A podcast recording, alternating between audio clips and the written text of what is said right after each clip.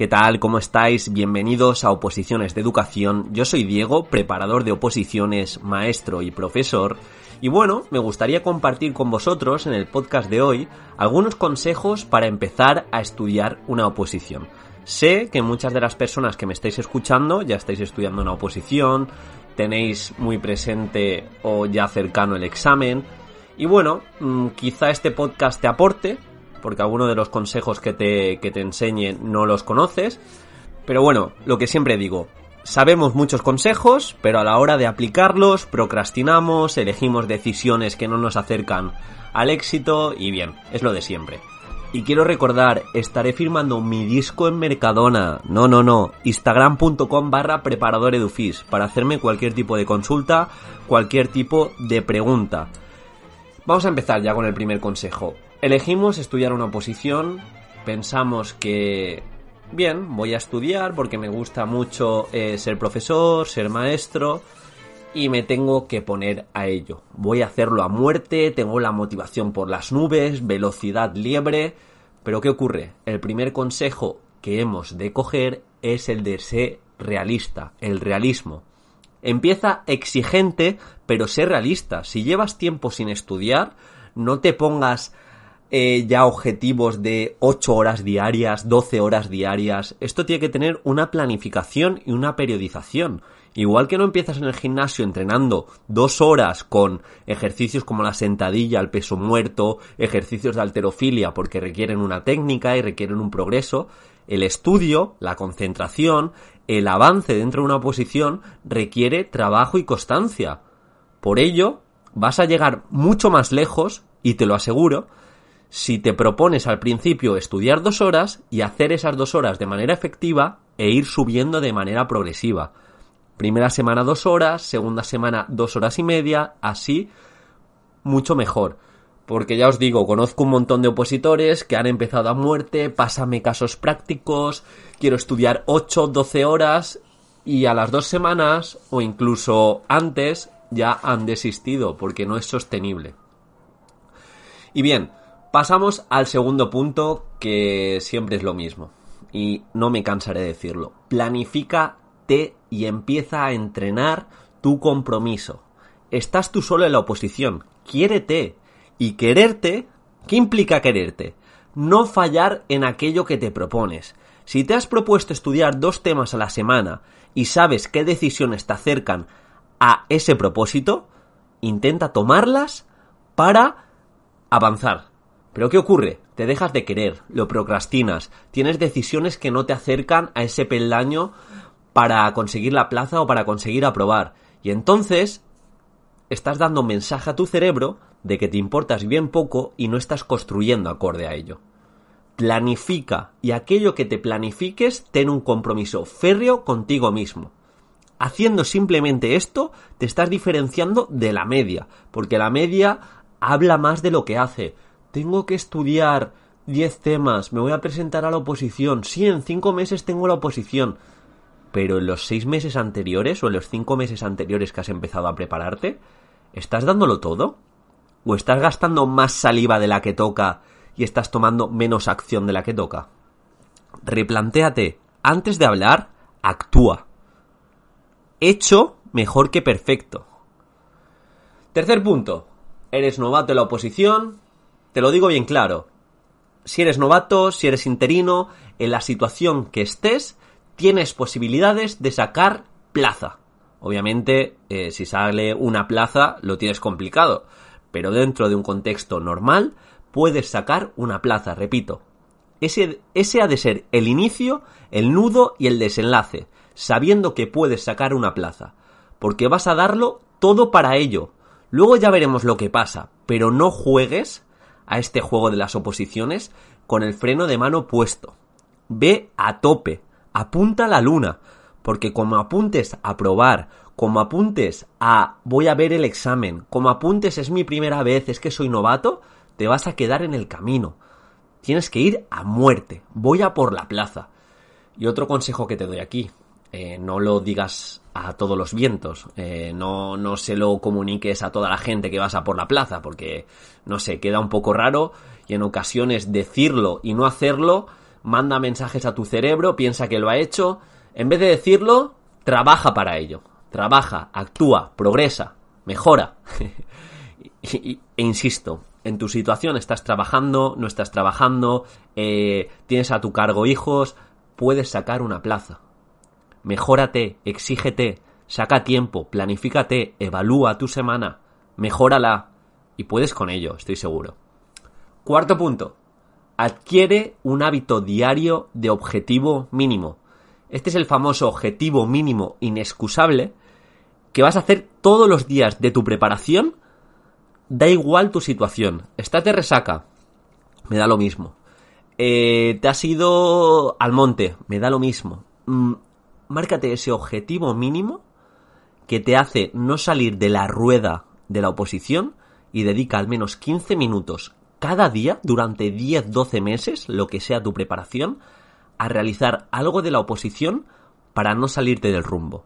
Es decir, puedes dedicar 15 minutos, sea cual sea, aunque sea tu día de descanso, para repasar, para buscar eh, tal cosa en Internet, para mejorar tal punto.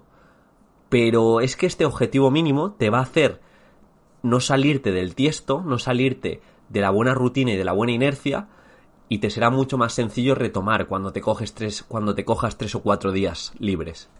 En mi caso, el objetivo mínimo diario era leer un tema en voz alta. Me costaba entre 15 y 20 minutos, yo lo leía y conforme lo leía lo entendía, eh, lo verbalizaba, eh, veía qué puntos me sabía menos y eso me ayudaba. Y fijaros si me dio tiempo a leer temas en una preparación de 6, 8 o 10 meses. Escoger ese hábito diario que te potencia tanto como opositor como persona y bueno, ir hacia adelante. Saltamos al cuarto punto que es prepara un lugar de estudio.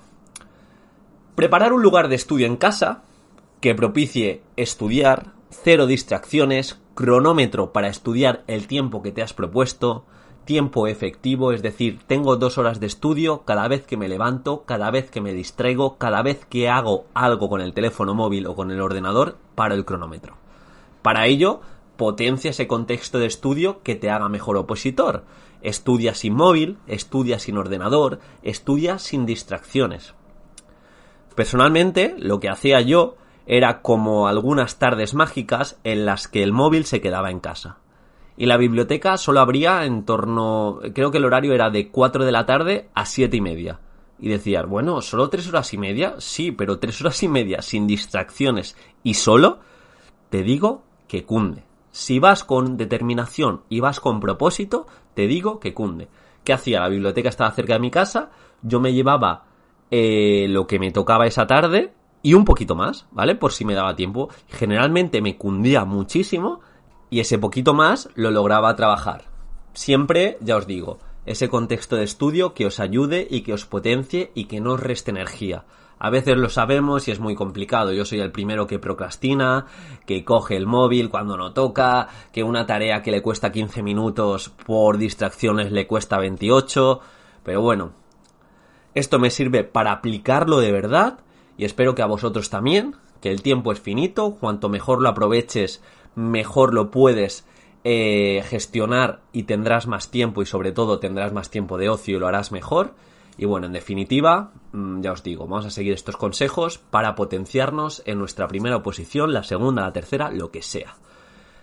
Creo que es el quinto consejo y es el de lleva siempre una libretita para apuntar tus ideas. Esto ya lo he comentado, vivimos en la era de la tecnología, por tanto, libreta, en mi caso yo es que escribo muy rápido y me era muy, me era muy sencillo apuntar las ideas y es como más rápido pero bueno, hoy en día tenemos en el móvil, hay una aplicación, ahora os la digo, la, voy a buscar. Este móvil va a pedales, un momento. En la que simplemente, bueno, en WhatsApp también se puede hacer. Pero se llama eh, Discurso Notas o algo así. La podéis encontrar en Google. Y, bueno, simplemente se te ocurre una idea, la dices por audio y te la pasa, te la pasa a texto. Y funciona bastante bien. A mí me ocurría que escuchaba podcast y tenía ideas. Eh, que estaba leyendo X cosa y tenía ideas, que estaba hablando con un, con un opositor y de repente me daba una idea. Todas, todas esas ideas, si las gestionas y las estructuras bien, son abanico de recursos que tienes para defender tu programación, tu caso práctico, tu tema y estar en constante mejora, que es lo que se busca en una oposición. Es bastante potente porque en ocasiones cuando nos relajamos, cuando estamos en esos viajes en el metro, en esos viajes en el bus, cuando estamos conduciendo, aparecen esas ideas. Y entonces, que no se pierdan. Solo estar presentes de que no se pierdan. Y por último, creo que es el séptimo consejo, vence tus primeros miedos. ¿Qué ocurre al principio? Pues al principio tendrás miedos, sensaciones de impotencia incertidumbre, de todo aquello que no sabes, pero lo mejor, ¿qué es lo mejor en este caso? Nada, dejar la oposición. Hasta aquí el podcast de hoy. No, hombre, no. Lo mejor en este caso es estudiar, avanzar y no paralizarse por análisis. Me acuerdo la situación de incertidumbre en la que llamaba a mi pareja en mi primer día de academia y le decía, pero esto cómo se gestiona? Que si ley, que si temas que no sé ni lo que son, que si propuestas prácticas, que si un supuesto con más de 10 puntos que hay que tener en cuenta, ¿esto cómo se gestiona? Es imposible. yo no voy a poder, ¿eh? Este año es de prueba. ¿Qué pasa? Que día a día vas pensando en la oposición, te vas obsesionando, vas estudiando, vas viendo otros opositores, vas relacionándote con la gente, intentando aprender de cada una de las personas que pasa por tu vida, y en tres meses has evolucionado como nunca. En seis ya ni te cuento, y en nueve ya ni te cuento. Pero todo esto exige trabajo, exige ir hacia adelante, exige ver tus carencias y tus debilidades y decir, voy a convertirlas en fortalezas. Y bueno, al fin y al cabo, se dio que fue bien la oposición y también se vio que no hay nada difícil, solo es falta de práctica, solo es falta de vencer esos miedos. Y quiero que lo entiendas, quiero que no te paralices por todo lo que tienes que hacer, ni te sobreinformes que en ocasiones no avanzamos y vayas hacia adelante. Este podcast quiero que sea muy práctico, que lo apliques, sé que muchas cosas ya lo sabes, pero aplícalo con excelencia. Intenta, por favor, no desfallecer, en una oposición que ya sabéis es un largo plazo y hemos de estar muy presentes en cada uno de los momentos. Voy a repasar los consejos. Sé realista, planifícate, puedes sacar una plaza, te lo claro, puedes sacar una plaza, no tienes por qué ir a probar. Apunta a la luna. Adquiere un hábito diario que te potencie tanto a nivel personal como a nivel de opositor. Mm, puede ser también explicarle a tu pareja un tema o explicarle a tu pareja una propuesta que hayas aprendido de la oposición. Puede ser. Prepara un lugar de estudio. Lleva siempre una libretita para apuntar tus ideas o algo que puedas acceder de forma rápida y tengas estructurado. Porque así también vas a tener una sensación de menos nervios y de menos agobio y tu cerebro va a estar centrado en lo que toca.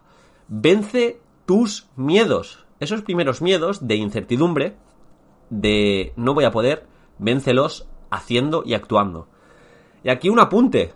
Eh, una oposición es incertidumbre, desde el día 1 hasta el día 300, hasta el día del examen. No sabes lo que te puede tocar, no sabes cómo te van a evaluar, pero sí que sabes que está en tu mano llegar en las mejores condiciones al día del examen. Esto ha sido todo. ¿Quién soy yo? Soy Diego. Me puedes encontrar en instagram.com barra preparador preparadoredufis.com y ya sabéis, agradezco mucho el like, el corazoncito y cualquier cosa que necesitéis, aquí estoy. Un saludo.